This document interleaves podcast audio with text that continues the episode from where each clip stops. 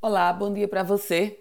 Seja bem-vindo, primeiras do dia chegando desta quarta-feira, 10 de novembro de 2021. E o Rio Grande do Norte ultrapassou esta semana a marca de 70% da população adulta vacinada contra a Covid-19, ou com duas doses ou com a dose única.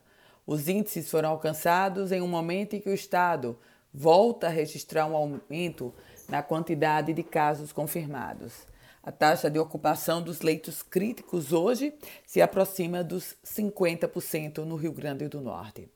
Falando agora sobre finanças, porque o Fundo de Participação dos Municípios, o FPM, que será transferido hoje para as prefeituras potiguares, implica ou trará um crescimento de 36,62% no comparativo com o que os cofres municipais receberam no mesmo período do ano passado.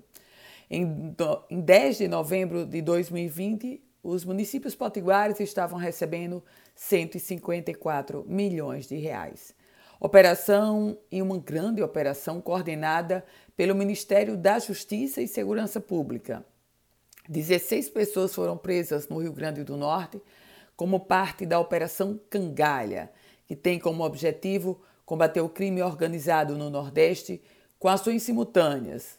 Todas foram feitas em estados nordestinos. Além das prisões, foram cumpridos 17 mandados de busca e apreensão, com captura de sete armas entre revólveres e pistolas. Atenção!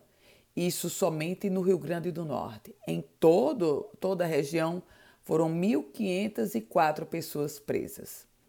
E por falar em prisão, o coordenador de análises estatísticas da Secretaria de Segurança Pública, Ivênio Hermes, aquele que disparou 10 tiros contra uma residência no bairro de Ponta Negra, pelo simples fato de que crianças dessa residência supostamente teriam tocado na campanha dele, lá na campanha do Ivênio Hermes, na casa dele, ele agora não faz mais parte da Secretaria de Segurança Pública.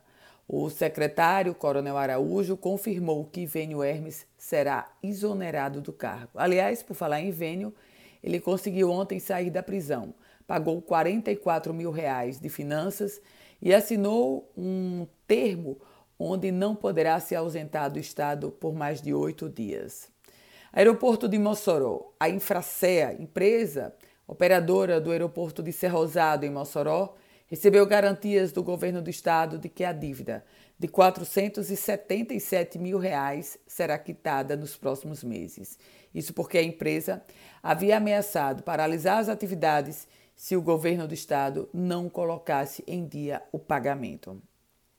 E o Ministério Público do Rio Grande do Norte instaurou um procedimento preparatório para apurar as circunstâncias do não atendimento a José Williams da Rocha, de 56 anos, aquele senhor que filmou a angústia que vivia infartando e tendo negado atendimento lá no Hospital Valfredo Gugel.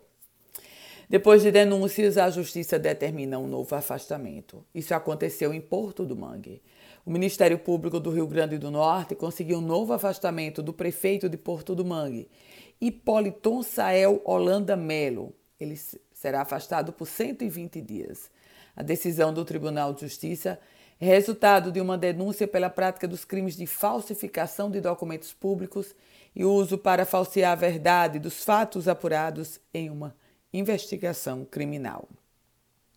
Mudando completamente de assunto e falando da festa da padroeira Nossa Senhora, da apresentação à Catedral Metropolitana, vai passar por um processo de revitalização e para arrecadar recursos que permitam essa obra, a Arquidiocese, durante essa festa de Nossa Senhora da Apresentação, vai estar mobilizando a comunidade para o sorteio de um carro.